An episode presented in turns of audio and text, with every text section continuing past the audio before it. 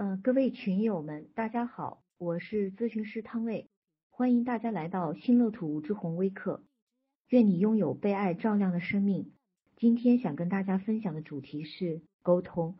正如这个题目所说的，沟通，呃，要想简单，可能先要不简单。这个话题也是大家最多的被谈论到的。那在这开始呢，呃，我想跟大家分享。呃，两个社会心理学家的一个做出来的一个工具吧，这个工具叫做约哈里窗，他们一个叫约瑟，叫哈里。嗯，那么这个约哈里窗呢，把一个人分成了四个我。那么第一个我呢，是叫做公开的我，公开的我呢是别人知道，自己也知道的，比如你叫什么名字，你在哪里工作，比如说你同事都知道你在什么职位，这叫公开的我。那么第二部分的我呢，叫做盲目的我。盲目的我呢，是自己不知道，但是别人知道的。那么，呃，有可能哈，尤其对有一些管理者来说呢，是在做呃了解他的这个个人风格的时候，这个管理者会说到说，我是一个特别随和的人，大家都很喜欢我，很喜欢跟我靠近。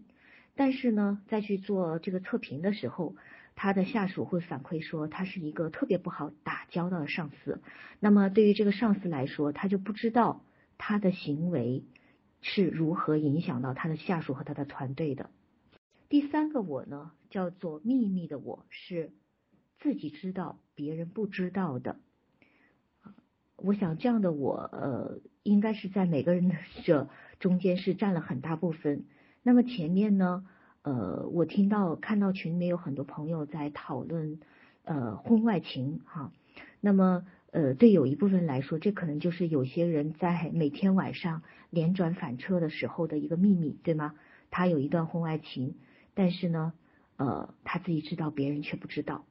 好，那么第四个类呢，叫做自己不知道，他人也不知道的，这个叫做未知的我。那各位这样的我多不多呢？也是非常多的。呃，爱因斯坦说，人的大脑只被开发出了百分之五，那么剩下的百分之九十五我们都是不知道的。那心理学一个很重要的任务就是帮大家去了解自己，对，所以有的时候呢，呃，我们比如说心理学上会说，通过一些口头禅，或者是无意识的这个说出口的话，或者是做梦来看到说一个人。呃，别人不知道，他也不知道的自己的那个部分。好，那么所以我想问问大家，你觉得哪一个我，公开的我、盲目的我、秘密的我、未知的我，哪一个我是最多的在一个人身上？那么这个人的心理就是最健康的呢？当然就是第一个公开的我，也就是自己知道的我和别人知道的我是能够保持一致的。那我想。这也是我们今天沟通主题很重要的一个部分，是说我们怎么样能够做一致性的沟通。一致性的沟通会让自己舒服，让别人舒服，而且能够很好的去连接自己和别人。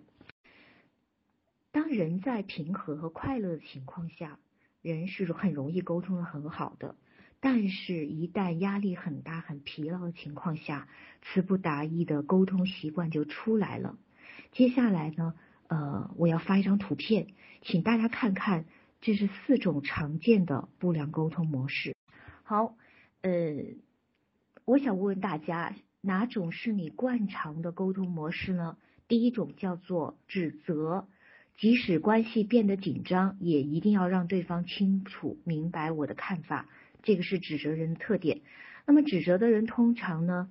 他是比较耿直，是非感也是比较清晰的，这是第一类。第二类是说，在起冲突时，我倾向于让步，即使吃亏也在所不惜。那么这一类人，我们称之为讨好。对于讨好的人来说，保持和谐非常重要。那么第三种人呢，叫做超理智。超理智的人呢，喜欢用幽默、问题或其他打岔的方法来缓和或结束冲突。经常我们能看见一些七零后的领导在训九零后的同事的时候，会有讲道理的方式，哦，会有呃不对，这个应该是第四种了哈。七零后的领导和九零后的下属，那么倾向于是不动感情，只摆出逻辑与合理的观点，然后要求大家不要争吵，冷静下来才能看得清楚，希望冲突可以自然化解。这个是属于第四种，叫做超理智。因为我们今天是在网上，那我就想请大家给自己归归类，哪一种沟通方式是你最惯常的沟通方式呢？当然，呃，有的朋友会说，呃，汤老师，我在家的时候我是比较倾向于指责，但是在单位的时候，可能我讨好的会比较多。那还有的人会说。呃，其实我都用一种模式，那就是在单位我也是指责抱怨的，在家我也是指责抱怨的。呃，那我也想问问大家，呃，我会看到，经常看到理工科的出身的同胞们，经常会呃会把自己归类在超理智的这一组哈。那因为大家知道理工科的训练是比较符合逻辑的啊，他们会讲究逻辑的因果。呃，我不知道上面一条是不是有发出去，呃，我再说一遍吧。那每一种沟通模式背后都有驱动他的情绪。那么第一种的呃方式就是指责。那我有一个呃来访者告诉我说，他的先生是非常喜欢抱怨和指责的。呃，一开始他跟先生理论，后面呢就学了一些心理学，用一些讲究方式和方法，发现都没有什么效果。于是他就要求先生说：“你指责谁都可以，但是不可以指责儿子。”啊，那再后来呢？他开始明白到说，先生其实就是在说：“我是对的，你是错的。”然后他对自己说：“我其实并没有错啊，我为什么要跟你玩这个游戏呢？”所以他后面就释然了哈。那大家看到指责的人，其实往往是可能内心比较脆弱的人，他可能受到了伤害。呃，我希望后面可以再展开去说一说。那么下面一种呢，我们是看到是讨好的人。那么讨好的人，他觉得人际关系的和谐很重要。那么一旦人际关系遭到了威胁，他就会很担心、很不安。所以他内心的一种情绪是什么？是处在焦虑之中。那大家看到一个讨好的人是怎么形成呢？很可能在他的家庭中，在他的成长经历中，他是被要求压抑他的情绪的，他是不能表达的，所以他可能会倾向于讨好，因为讨好对于一个孩子来说，呃，最重要的策略是生存。那么讨好可能会得到什么？他想要的东西。那么第三种方式叫做超理智。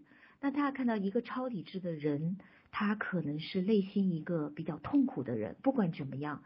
一个超理智的人，他听上去跟别人是没有什么连接的，他是比较退缩和冷淡的。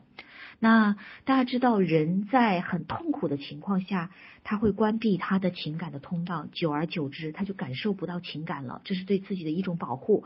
所以我们可以猜测说，一个超理智的人，也许在他的成长经历中有一些痛苦的、不好的经历，也可能是原生家庭带来的。呃，上面一条好像又没有发出去。那么第四种呢，就是要做打岔。那么打岔背后的情感是自卑或是不自在。那么对于一个打岔的人来说呢，嗯，他可能，比如说我有一个来访者，他会跟我讲说，当别人说话的时候呢，他可能经常还说，哎，你的衣服挺好看的呀，哎，天气挺好，要不要我们出去玩玩呀？要不我们去看场电影啊？谈论这些话题可能会让他觉得非常的不自在。嗯，我们也可以看到哈，就像我的一个来访者，在他的原生家庭中，他父亲是酗酒的，然后呢，醉酒之后还会打他，然后还会会骂他，然后在这自己的孩子的心里，这个孩子是呃不知道自己是一个什么样的人，嗯，也觉得自己可能有一些问题，他也不想看，那么久而久之的，这个孩子就形成一种嗯打岔的这种交往的风格。好，大家看到这四种模式都有它的问题哈。那么对于指责的人来说，他在关系中只有自己，也就是只有我；而对于讨好的人来说，他在关系中只有他人，没有自己；而对于超理智的人来说呢，他好像只有环境，没有自己，也没有他人；而对于打岔的人来说呢，既没有自己，也没有他人，也没有环境。那我们再具体看一看哈，那指责。他这种模式的典型用语，刚才说到就是都是你的错哈。他的观点就是说，同意我的观点，我们就是朋友。而讨好的人通常有口头禅，就说什么好的，你说的对。其实它的座右铭就是说，告诉我你想听什么，一切就会好，让我们做朋友。那么第三种呢，就是刚才说的超理智，他可能经常会说专家怎么说，国家政策怎么规定，报纸上怎么说。那么打岔的人呢，呃，他的座右铭就是你若了解我，就会和我自己一样不喜欢我；你若知道我心里在想什么，都会觉得我有问题。那么大家觉得这几种模式有没有它的优势呢？虽然是不良的沟通模式，当然也有优势。比如说我们刚才讲到说，指责的人他是一个直接坦率、尊重事实，可能是最容易交谈的人呢。所以有的时候我们会说，他就这个人就是脾气差一点，但是这个人还挺直的啊，是个好人。好，那么第二种我们说到讨好的人呢，他可能会跟他在一起，表面会很和谐，对吗？大家会觉得，也可能会觉得很舒服。那不管怎么样，指责和讨好这两种模式的人际动机都是建立和维持关系。超理智和打岔就不一样了，他们其实是在回避关系。比如说超理智的人，当然他有他的优势，比如说超理智的人会很冷静，因为他不轻易动情感哈。但是所以他可能会是一个很好的旁观者。那大家知道。呃，超理智的人非常适合做商务谈判，因为在谈判中经常是需要一个人唱红脸，一个人唱白脸。那么这个时候呢，呃，对方给你施加压力，可能就成了对方迫使你让步的一种策略。但超理智的人他不会接这个压力啊，他反而是会保持冷静。所以超理智的人是很好的谈判专家。那对于打岔的人呢，在哪一类人中可能会比较多呢？比如说。啊，我们经常会看到很幽默的节目主持人哈，主持人呢，他可能会用开玩笑来调节气氛，对吧？啊，但是如果你仔细凝视他的眼睛的话，或或者会发现他的眼神可能会有一点躲闪哈。那么这四种模式，事实上，呃，在职场是挺常见的哈。比如说，在我的咨询中，经常会听到说，非指责的上司和讨好的下属。而指责指责上司会变本加厉，讨好的下属越来越累，心生委屈不满哈，最后忍到一种极致，可能会辞职。再一种就是讨好的上司和不负责任的下属，比如说有一个团队的领导者，他在去开会的路上碰到了他的一个团队中的一个成员，这个成员告诉他说：“领导，呃，我遇到了一个什么样的麻烦？”呃。我想听听你的想法。好，等他们做了一番交流之后，这个事儿就变成了这个上司的事情，这个下属就不用管了。那大家可想而知，一个讨好的上司是非常累的。那我记得我曾经在中移动的一个营业厅做一个项目，那么碰到这个营业厅的厅经理，他告诉我说，他原来管一个很小的营业厅，大概只有四五个人，他觉得还。得心应手，因为他业绩比较出色，所以就被带到了一个大的营业厅来。那么这个大的营业厅呢，大概有三十多个人。那因为这个上司呢，他就是讨好的这样一种沟通的模式，所以呢，呃，这个营业厅里面大大小小的事情，最后都堆到了他的头上。他每天都是从早起早贪黑，晚上加班，周末加班，都完不成他的事情，非常非常累。嗯。他周末也没有时间去照顾孩子哈，所以大家看到这就是讨好了上司是非常累的。另外呢，刚才也提过了，就是讲道理的上司和非常有自主自由意识的下属，比如说我们常常说的九零后是非常注重呃自主权的哈。那么通常这个讲道理的上司呃对于这样的下属来说是。比较没办法的，而下属呢也是不听讲的。那么还有其他，比如说打岔的下属和力不从心的上司。那有的下属呢是经常顾左右言其他哈，那让这个下上司是摸不着头脑。那么在夫妻关系中，那么我想请大家先猜一猜，留两眼中猜一猜哪些模式是最常见的呢？我们常说一个萝卜一个坑哈，自然模式都是搭起来的。好，那我看到的夫妻关系中，哈，做夫妻咨询中，夫妻关系中最常见的是指责和讨好，以及指责和指责这两种关系模式。大家看到，呃，如果两个人都是属于指责型的沟通的话，这对夫妻会成什么样子？嗯，可能是要离婚或者是分居，对吗？有时候我们看指责型的人会觉得很有意思。呃，在他的观念中，非黑即白，说不定他穿衣服都喜欢穿黑白两色。好，刚才说到第二种是指责和讨好，比如说先生指责妻子讨好，妻子指责先生讨好，这都非常的常见。那这样的关系呢，呃，如果长期运行下去，也有可能这个讨好的人被逼到极致，哈，就要造反了，是吧？有可能这个讨好的人就在外面有一个婚外的恋情，遇到一位，比如说男士，他长期是处于讨好型的，所以他遇到一位非常温柔的女士的时候，那么这个出轨可能就发生了。如果太太和先生都是讨好型的，会怎么样呢？自然是也日子挺难过的。比如说两个人都不想。去伤害对方都不想去得罪对方，所以两个人都很难做决定，所以这对夫妻的效率可能是非常低的。那还有一些时候呢，呃，在男士跟女士的沟通中，一个是非常情绪化的，一个是超理智或者是打岔的，常常是太太是情绪化的。那么先生呢是大道理一套一套的，然后发现妻子的愤怒越来越激烈，或者是呢就刚才说的用这种打岔的方式来岔开哈。我不知道以上的这种沟通模式，在你跟家人的相处中、跟朋友的相处中常见吗？我讲了这么多不良的沟通模式哈，那么有没有好的沟通模式是只能注重我，也能注重你，也能注重环境的？下面呢，呃，我请大家看到这一张 PPT 哈。好，大家看一下这个 PPT 上面有三个表达。第一个表达是，你总是迟到，你有重视过过吗？第二个表达是，都是你，又令我生气。下次如果你还这样，我就我就不来了，等等之类的哈。第三个是。你晚到了一小时，我感到着急又生气，因为我想我们可以坐前排的位置，同时我也希望你能重视我们的会面。下次你可以按时来吗？好，有过心理学背景哈，或者是读过一些心理学的书的朋友，不知道有没有读过？呃，对，大家能看到的第三个表达山是一个典型的。非暴力沟通的模式。那在马歇尔博士写的非暴力沟通的书，一本红色，一本绿色，哈，大家也可以看一看。那我觉得这是一种非常好的沟通方式。有人会跟我说，汤老师，这样的沟通方式听起来太客气了。那我只是做了一个完整的表达哈。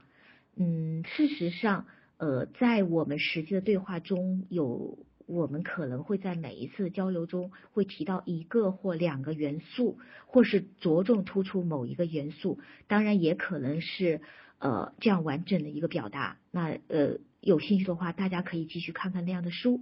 那我想请大家比比较一下哈，第一个呃表达是你总是迟到，你有重视过我吗？各位，你总是迟到和你晚到了一小时这两句话的区别是什么呢？你晚到了一小时是描述的一个客观事实，而你总是迟到，这是不是一个评论？那各位，我们常常感受不好，有勾起负面情绪，就是因为在对话中有被评论和分析。好，第二个，你有重视过我吗？大家看到没有？这句话讲到的是什么呢？这句话其实讲到的是这个人的一个需要，对吗？但是他通过一种指责的方式表达出来，可能对于听者来说感受就不一样了。大家再看第二句话，都是你又令我生气。这句话其实表达的是说你需要为我的生气负责，而我们看到表达三说的是我感到着急又生气。各位，这个感受是我自己的。而不是你。表达二，下次如果你还这样，我就怎么怎么样，听上去有一点威胁的语气，也向对方提出了一个要求。那么表达三说的是下次你可以按时来吗？大家比较一下这两句话的差别是什么？那下次你可以按时来吗？从语气上来说是你可不可以，能不能？这是一个邀请。那么这个邀请，如果对方不接受的话，你可以接受吗？那么对于请求和要求来说，他们的差别是什么？请求是说，如果对方做，不论对方做或不做。我都可以接受，这叫做请求；而要求是说你必须得做，你一定得做。好，先让大家初步的感受一下哈，嗯，确实是客观事实、感受、需要和请求这四个元素都各藏玄机哈，有它的关键点。那么这也是需要大量的练习的，因为时间关系。我们今天先点到这里，好，先让大家初步的感受一下哈，嗯，确实是客观事实、感受、需要和请求这四个元素都各藏玄机哈，有它的关键点。那么这也是需要大量的练习的，因为时间关系，我们今天先点到这里。所以大家看到，如果用表达三这样的说法的话。其实就是有照顾到了自己，也接触到了他人，同时也注意到了环境，同时整合了自我、他人和情境三个元素。那么呢，这样的沟通呢，呃，叫做非暴力沟通，或者也叫做一致性沟通。那么它有四个元素，第一个元素刚才说的客观事实，通常的表达方法是当我或者是你看见、听见。什么的时候？第二个呢是感受，说我感觉怎么样，你感觉怎么样？第三个是需要说，因为我需要什么，因为我重视什么，因为你需要什么，你重视什么？第四个请求是你愿意吗？你可不可以？你能不能？好，呃，那我想问问大家说，呃，有的人是说他很难向别人提出。请求，但是很想去指责别人。大家觉得指责别人有什么好处呢？为什么指责比表达要求、表达需求更容易呢？那我有一次在一个工作坊上就听到有位一位女士，我觉得她说的非常准确。她说：“嗯，如果我能表达我自己的请求的话，就意味着呃，我可能会被拒绝。”如果我被被拒绝的话，我就觉得自己很受伤。如果很受伤，就意味着我很脆弱。我不想自己这么脆弱，你觉得呢？那这个四个元素里面呢，啊，关于感受那个部分，嗯，我不知道大家会不会用一些情绪的词来描述自己的感受。比如说，一个小孩刚生下来的时候，他只有六种情感：喜、怒、哀、惧、惊讶、厌恶。然后到五岁的时候呢，三岁以上到五岁之间才发展出复合的情感，但是不是每个人都能说出自己的感受的，但只有说出自己的感受，才是才能做到去管理自己的情绪，或者是说，我们只有给情绪命名的时候，才能够管理自己的情绪。那呃，对有些人来说是很难哈。我们咨询师有一个训练，就是每次督导开始之前，督导会问我们说。大家对于这个个案有什么样的感觉？那如果我们会说到说，我觉得这个个案怎么怎么样，怎么这样，那么通常我们会说的督导师会说，那是你的想法，你的感觉是什么？啊，各位感觉、感受、感体验，这是一种情绪。那么有的人可能不能直接说出情绪的名称，但是他的身体会有感觉，比如说他的胸口痛。比如说他的后脑勺疼等等哈，那这也是在表达一种感受。会不会有的人不知道自己的需要呢？啊，也有可能哈。如果一个人的需要长期被忽视的话，他可能是不知道自己的需要的，或者他的需要是长期是被别人给予或满足的话，被别人强加的话，他也可能是不知道的。比如说一个过度给予孩子的父母，有可能这个孩子是不知道自己真正的需要的。在非暴力沟通的四个元素之中，情绪是一个非常关键的因素，那也常常是我们冲突的来源，是由于被勾起了情绪，所以让冲突没有办法进行下去。所以，呃，当如果你处在比较平和的状态，而对方有一些情绪的时候，嗯，我们会用到一种沟通的技术，叫做共情或者是同理心。那群里有些朋友可能听到过。所谓共情或者同理心呢，就是站在对方的视角，设身处地的去理解和感受对方的状态和处境，并通过语言或非语言的方式表达出来。那这里呢，我想分享啊一个小的故事。嗯，我有一个四岁的小侄儿，那么今年过年回家的时候呢，嗯，我的小侄儿呢，呃，晚上呢就跟他妈妈睡在一起，然后到了第二天早上呢。他妈妈就去上班了，这个孩子还在睡觉。是我住在我哥哥家里面，然后这个孩子一睁眼发现妈妈不见了，就拼命的哭啊，要找妈妈。这个时候，我和我妈妈呢，一个七十岁的老太太，我们要就要想办法来哄这个孩子。那我妈妈想到的方法呢，就是她知道我小侄儿特别想捉迷藏，然后她就跟他说，嗯，一会儿我们就可以去捉迷藏了，然后对他做各种鬼脸，转移他的注意力。好像呢，这个方法呢也有点效果，但是花的时间比较长，比如说要花个十分钟。而我当时呢，就跟我的小侄儿，一开始我就主动对他说：“那姑姑陪你睡一会儿好不好？”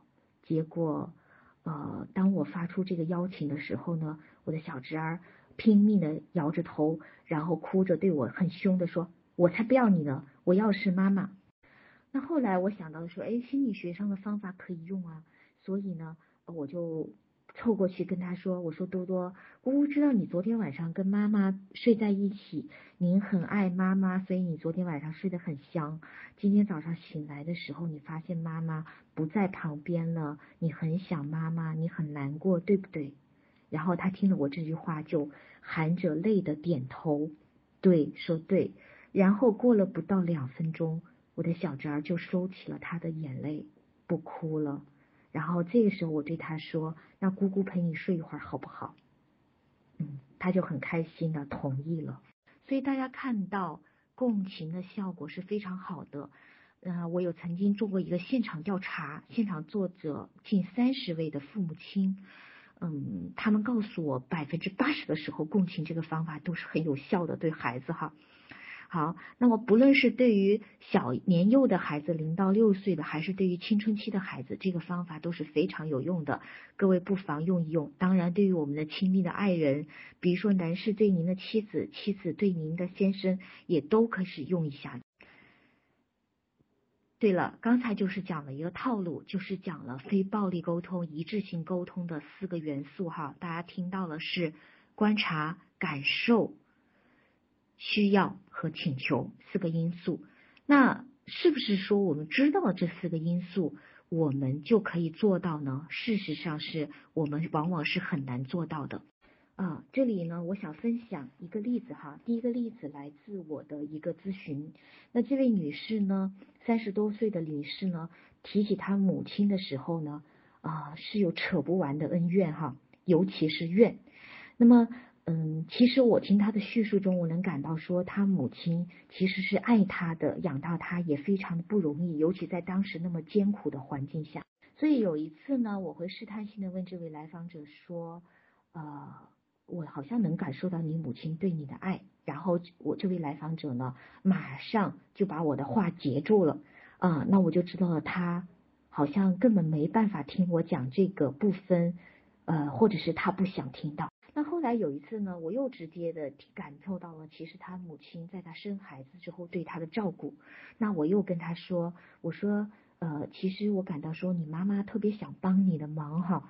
然后他跟我说，唐老师，你知道吗？我根本不想去看，说他是爱我的，他是为我好的，我不愿意看。为什么？为什么我们不能去看？因为我们的情绪已经自动的启动了，我们没有办法去看到另外一个人。好，另外一个例子是我最近见了一个朋友，嗯，我们在谈到一件事情时候呢，我能够做到的部分呢，呃，似乎没有符合他的期待，所以他其实可能有一定的挫败感。于是呢，啊，他为了掩饰他的这个挫败感，所以就很愤怒，然后呢，他就啊攻击了我哈，讲了一些比较嗯听上去是比较礼貌，但事实上是攻击我的话。当时我还有一些觉察，所以呢。呃，我就微笑的比较平静的看着他，但是一时半会儿也没反应上来如何去回应他。当他看到我有这个状态的时候，他就更生气了，于是他就继续攻击我，而且还说，呃，而且还攻击我作为一个咨询师的身份。然后他说，如果你这样做咨询师是不行的啊，还对我进行了分析。结果这一分析就把我的这种愤怒给勾起来了。于是呢，呃，我们两个就开始有点火药味弥漫了。总之呢，呃，最后呢，呃，我在这个事情结束之后，会面结束之后，在回家的路上，然后整理了整个过程，发现呢，啊，他一共对我攻击了好几次，攻击了。呃，事情本身攻击了我的家人，还攻击了我的职业身份，而且里面有指责、有评判、有分析，这些都是容易勾起情绪的雷区。而我呢，呃，最后呃也是非常坚定的对他说，呃，我接不接你的话，回不回应的你的话，那是你的需求，不是我的需求。嗯，所以闹的也是不欢而散。而当时，呃，其实，呃，我是非常想用非暴力沟通的方式来跟他沟通的，但是我发现我真的做不到，整个一系列的过程就自动化的完成了。所以我们的情绪会驱使着我们，呃，好像没有办法进入我训练的那个部分，就自动化的，呃，像多米诺骨牌一样被推开了。所以前面讲到了他共情，其实更重要的很多时候是要做他共情之前，先需要共情自己哈，这就需要我们平时需要有一些训练和方法。大家看到，这是呃我总结的关于回归平静、增加抱持的方法。那这些方法并不是说，如果你要在沟通的当时能够提高你的自我觉察，能够调整自己的情绪的话，其实你日常是需要做非常多的工作的。所以沟通其实是关于人生的修行，这种觉察对于自我的觉察，对于关系的觉察是呃无处不在。大家看到第一个练习叫做意识的练习哈，我也把它称为意识的练习，我觉得这还是属于一个。呃，理性层面的哈，呃，所以大家可以其实，在今天结束之后，再拿一张白纸，在下纸上写下六个问题。那么第一个问题是关于说，啊，请描述一件能够激起你情绪。那这个情绪包括了正面的情绪，也包括了负面的情绪。比如说，让你高兴或者难过或者愤怒的事情，请描述一件这个事件，哈，把它写下来。那么第二个问题是说，你对于这个事件你的感受是什么？那我们刚才讲到，这个感受可能是给情绪命名的一个体验，也可能是身体的感受，这个都叫做感受。第三个是你的想法是什么？因为在每一种情绪的背后，都对应着一个或者是几个的想法。那么第四个是说，这件事或者这个感受让你想起了过往的什么样的经历，也可能是童年的，也可能是成年后经历的，或者是说有什么样的事情曾经激起过你类似的感受。第五个，这件事情之后。你形成了什么样的信念？这样的信念在你生活中的时候，大多数时候是有效的吗？第六个，如果可以的话，你觉得处理这件事的一个比较理想的方式和状态是什么？好，呃，这是一个自我察觉的练习哈。那么大家可以在课程结束后自己去做。那么生活中的很多事情，我们都可以做这个小的练习。第二个练习呢是呃。我非常推荐大家进行正念的体验哈，或者是冥想。那么这个正念的体验呢，就是去观看、观察自己内心的情绪以及身体的部位的感受和变化，不加评判，通过吸气、呼气啊，去感受声音，感受气味，感受呃各种身体的感觉哈。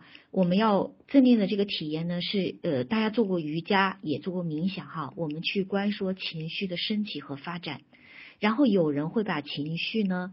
呃，会产生身体中产生一些意象，比如说，呃，一个来访者会告诉我说，当他什么的时候，他的心脏是红色；他冷漠的时候，心脏就变成了一个蓝色的心脏，而且外面还包裹着一层东西哈。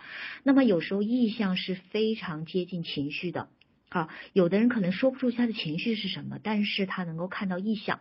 那么第三个是身体部位的感受和变化，比如说这样的感受是从胸口升起到了喉咙呢，还是往下下行到了腹部？好，在这个过程中，我们跟情绪一起起落哈，我们不加评判，那呃，慢慢的你就会呃回归平静。好，呃，最后一个方法呢？叫做自共情的练习，呃，它来自于呃处理一个人的阴影的部分哈，那就是呃简单的说呢，第一呢就是讲述一件啊跟刚才上面情况一样，讲述一件困扰自己的事情、人或者是情境或者是一种感觉，比如说我很害怕，或者是说呃我不喜欢我的朋友谁他。什么不让我喜欢？这是第一步。第二步呢？跟你不喜欢的这个人进行对话，或者是跟你啊讨厌的这种感觉，比如说跟害怕的感觉进行对话。那么对话完之后呢，你就会发现这样的对话进行下去会有一些新的发现。嗯，其实就是说把这样的人、把这样的情境、把这样的意象。和这样的感觉跟自己整合在一起，所谓整合在一起是说每个人都有一些不够喜欢的人、不喜欢的感觉，但恰恰是需要这个人学习和成长的部分。一个简单的例子，以前我看到我同事中有一个女孩，每天化妆非常精细，穿很高跟的鞋子，打扮的花枝招展啊，其实呢，我就。自然的跟她疏远，也对她有一些不好的感觉，或者是有时候些微露出一些不好的评价。但这个恰恰是我有点嫉妒他的部分，是朴素的我和那个呃有张扬的、有性魅力的那个他啊来说。呃，我其实是需要整合这个部分的，所以其实那个部分是我的阴影。如果我能够接纳那一部分，我就成为一个更完整的人。好，我希望这样的表述大家能够初步的了解。好，今天的课程就到这里啊，下面我们进入答疑环节。好，第一个问题，总是像活在自己世界一样，对身边人没有耐心倾听，对自己的亲人闺蜜更是如此表现不耐烦。沟通中总是急于表达自己，好像让自己理解自己就够了。关系中很少深入去倾听对方，去理解对方。但对弱小个体、孩子、老人很有同情心、爱心、耐心对待。为什么呢？自己很想少说，自己让自己耐心倾听别人，怎么才能做到？不好意思，刚才可能手机这个语音没有发出去。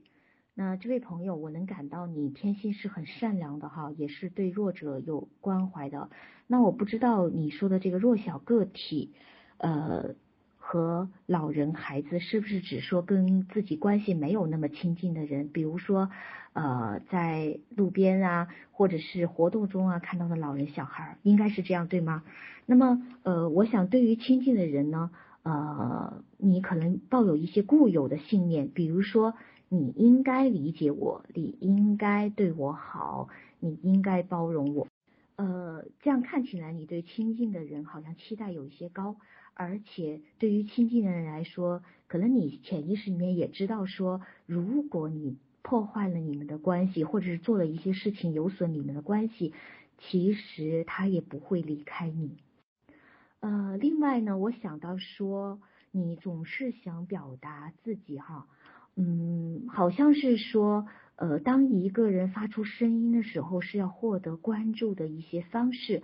所以我想问问你，你内心的哪个部分，嗯，是不是有一些匮乏？所以你想得到关注呢？啊，是得到什么样的关注呢？所以这让我想到，在你从小到大的成长经历中，嗯。我不知道你跟你父母亲的关系如何，是你真的是太没被听到过、看到过，还是被过度满足了呢？那一般来说，这两个可能性都有。嗯，还有就是说，嗯，当一个人真的会被看到、被理解到的时候，这个人是愿意理解别人的。那我不知道，嗯，你有过这样的经历吗？当你真的被别人理解的时候。你也愿意去听别人说话，说了这么多，好像都是不够好，或者是在分析的部分。但是我同时也想问问你说，如果你真像自己说的这样，为何你的闺蜜还能与你保持友谊呢？因为好像听起来是说我叫你，你就得过来，就得听我说话，还要理解我，而我你叫我，我就没空搭理你，或者是听不到。那如果是这样的话，这个友谊真的能维持下去吗？所以我猜想，其实你并没有自己说的那么糟糕，你也有关心你朋友的方式，所以我不知道会是什么样的方式呢？哎，我想问问你，有什么时候是你耐心倾听过亲近的人呢？那个时候发生了什么？你是怎么做到的呢？所以我觉得这需要非常好的总结一下哈。还有一个感触，也就是我推荐的一个练习，就刚才说的啊，自共情。当一个人真的能够与自己的内心对话，真正的看见、听见自己内心声音的时候，也许别人听不听到他，真的没有那么重要了。所以你不妨跟自己的内心对对话。你真的想练习的话，啊，比如说你找一个亲近的朋友，两两一组，啊，一个说，一个听和反馈。呃，也是一种很好的方式。比如说，呃，你先说五分钟，然后对方给你用非暴力沟通的方式反馈，然后他再说五分钟，你用非暴力沟通的方式反馈，呃，训练一下，也何尝不是一种方法？下一个问题，好，这位朋友，你问一下陈英，你说是父母的习惯，啊，没错，原生家庭父母，呃，会。呃，无意的影响到我们，我们身上都有很多原生家庭或者是父母的烙印。嗯，那么呃，我其实是想推荐你做一个练习，就是拿一张白纸，然后分成两栏，左边写上说呃评论别人的好处，右边写上说评论别人的坏处。呃，不限定自己，发挥自由联想，写多少算多少，静下心来，也许你会对成因有新的发现。要知道每一个行为背后都有它的好处，要不然这个行为不会保留下来。一般来说，当我们评论别人的时候，我们可能会觉得自己很高级、很有优越感、很聪明，而下结论的时候呢，嗯，我在想说，一个下结论的人，可能往往给别人下的一个比较负面的结论，是吗？所以这个里面，呃，我想。呃，也许可以检验一下自己有没有非黑即白的观念，这些观念从哪里来？还是回到前面说的，当我们说别人有什么什么不好的时候，可能恰恰是我们自己身上需要整合和成长的那个部分。所以看一看啊，对方身上有没有自己值得学习的部分。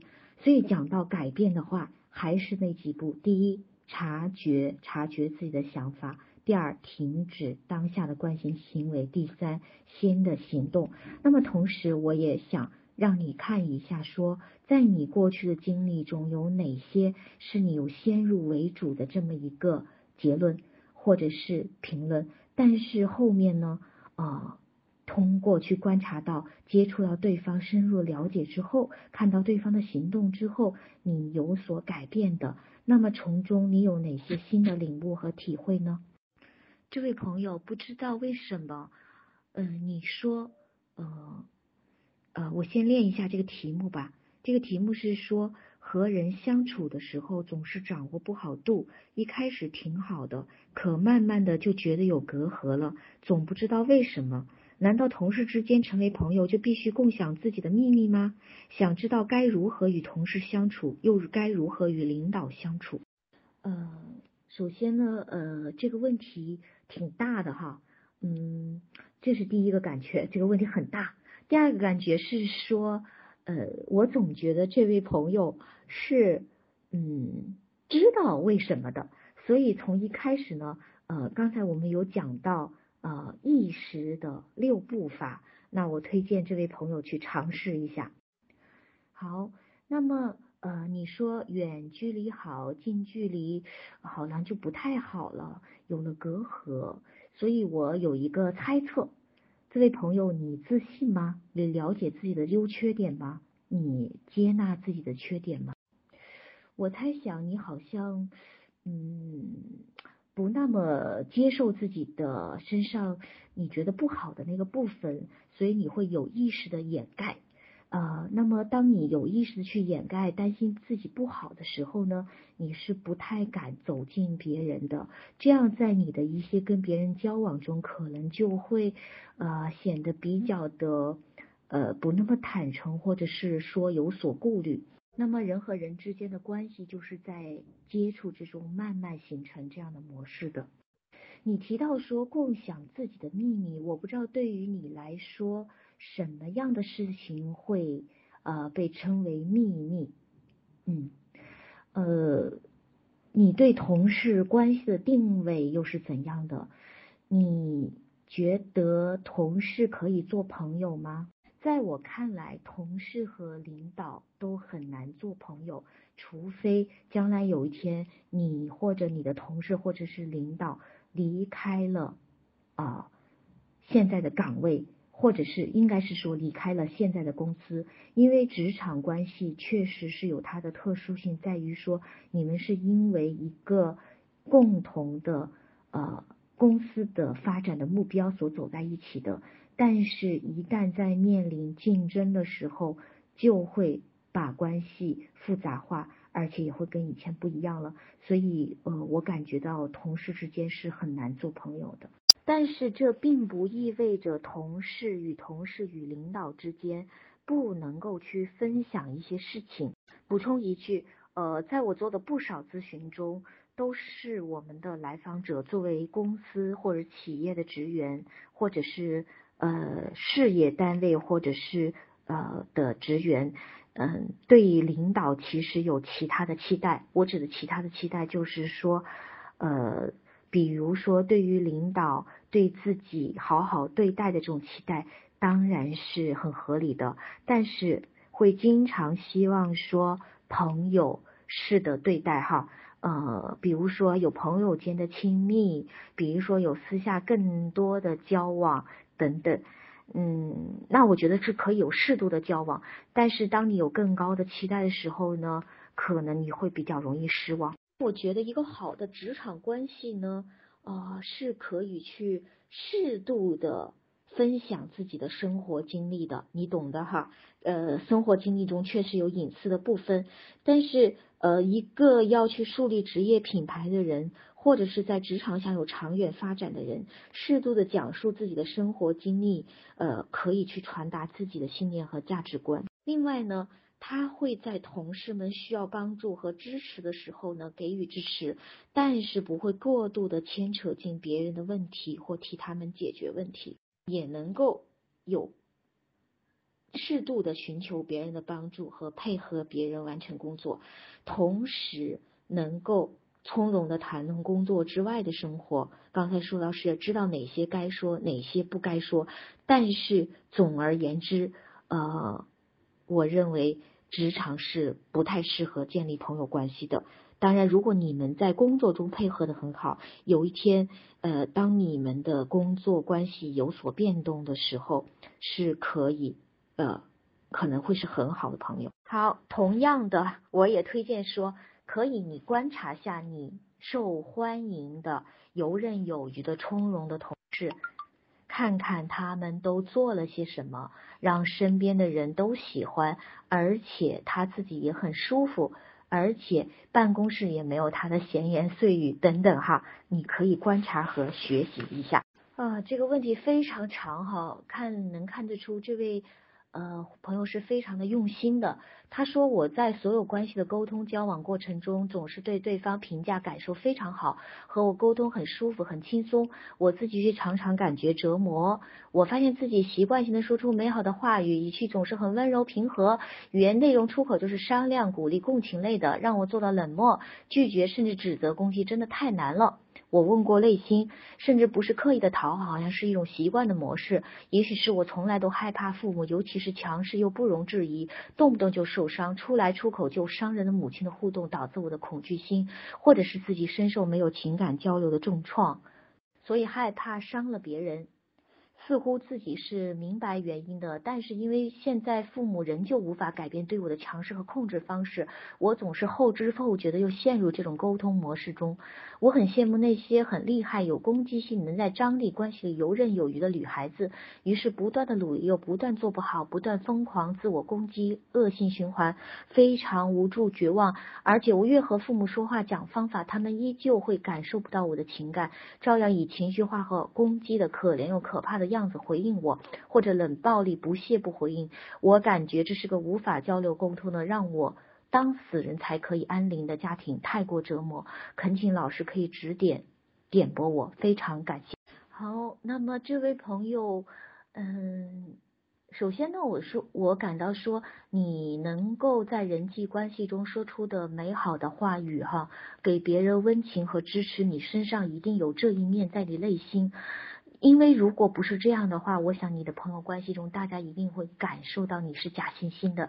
因为我有过这样的体会，呃，我的朋友中真的有这样很装的哈，呃，但是我想你的朋友给你的反馈证明你内心有非常好的这一面。但同时，就像你自己说的原因的一样，是因为说你的父母非常的强势和控制和攻击，呃，伤害别人，所以你非常不认同他们的方式，所以你很希望自己成为跟他们不一样的人，所以好像听起来这是一种反向的认同。那么反向的认同，其实内在啊，还是潜意识在认同，受到他们非常深的影响。呃，你说到说你很羡慕那些很厉害、有攻击性、能在张力关系游刃有余的女孩子。那么，其实当你回头看你自己的父母的时候，你有没有觉得其实父母身上啊也有你羡慕的那个部分呢？只是可能他们的程度有一些过分和激烈。我想，恰恰这就是你需要学习和成长的部分。你强烈抗拒的，只有被你接纳了。所以才能你能够真正的平静，去整合进你的生命中啊那个攻击的部分和你自己的那个温和的部分。当你真正的看到和整合了这个部分的时候，可能你对于父母的态度，呃就会有所改变。那这个部分呢会被父母感受得到。那这是从自我的修行的这个部分。那么听起来话，可能主要的责任、主要的问题还是在你父母那方。刚才我们讲到说，一个攻击的人也好，冷暴力的也好，他们背后有他们的情绪和情感，也有他们的需要。所以，当你比较平和的时候，也许你需要看一看说。他们背后的需要和情感是什么？你能够呈现反馈给他们。当一个，比如说一个指责的人，他能够在别人看到他背后脆弱的那个部分的时候，也许他就会有一些变化。所以你需要做的是温柔而坚定。嗯，如果说有的时候你的父母亲有他们的情绪，那个情绪有可能并不是由你带来的，而是由其他的部分带来的，比如说他们的父母或者是其他他自己的问题，所以你需要了解到说这个情绪是需要他自己来负责的，你不能承担。那么这个部分要把它去还给他，这听上去有一点狠心，那么甚至是可以来一点激烈的，嗯。我觉得有人有的时候不能呃总是那么温柔。举一个例子，呃，一个我朋友的例子，我朋友在过年的时候回老家，他有一个八十多岁的外婆，这个外婆呢是非常喜欢操持家里的一切事务，也是絮絮叨叨，看这个不顺眼，看那个不顺眼，各个批评的。呃，所以有一天，当外婆发现儿子们、女儿们都不在呃听她的话的时候，外婆就烦了，然后就跑到窗前，然后要挟大家说：“我要跳下去。”我这个朋友哈，也是一个学心理学的朋友，是一个心理学的博士。然后他告诉我，他当时就对他外婆说了一句话，说：“好啊，你跳下去看看啊。”然后这句话把他外婆镇住了，所以他外外婆后面就收敛了自己。所以当时我听到的时候，我就觉得挺挺吃惊的。我说：“你怎么可以这样说话？难道你不担心他真的会有点什么吗？”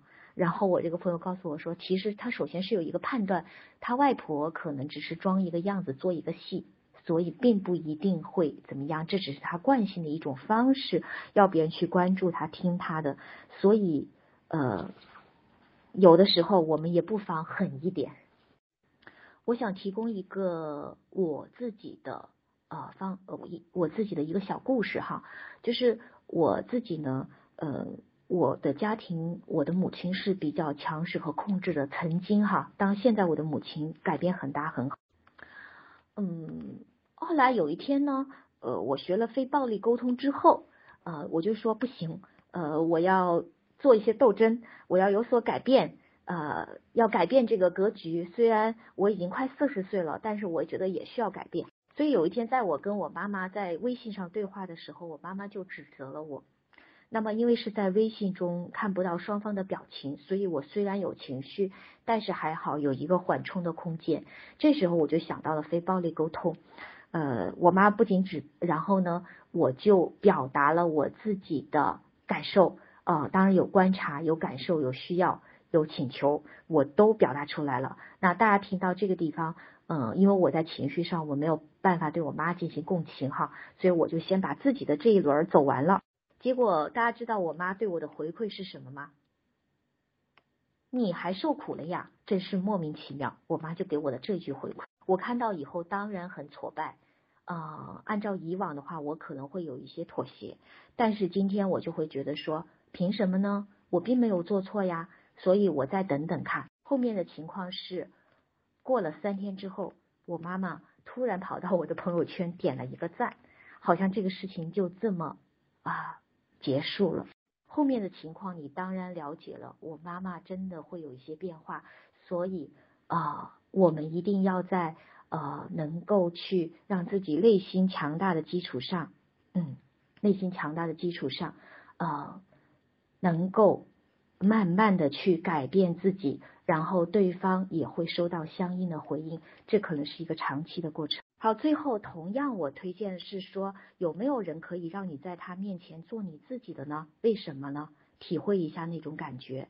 如果可以的话，你可以当有一天内心强大的话呢，你可能在内心之中也可以培养这样一个他，一个是那个可怜的你自己，还有一个是接纳的、有力量的、能疗愈的你自己的那个他。那么呃，那个我，那么这两个都是我。由于时间关系，可能我们今天就只能到自己了，到这里了。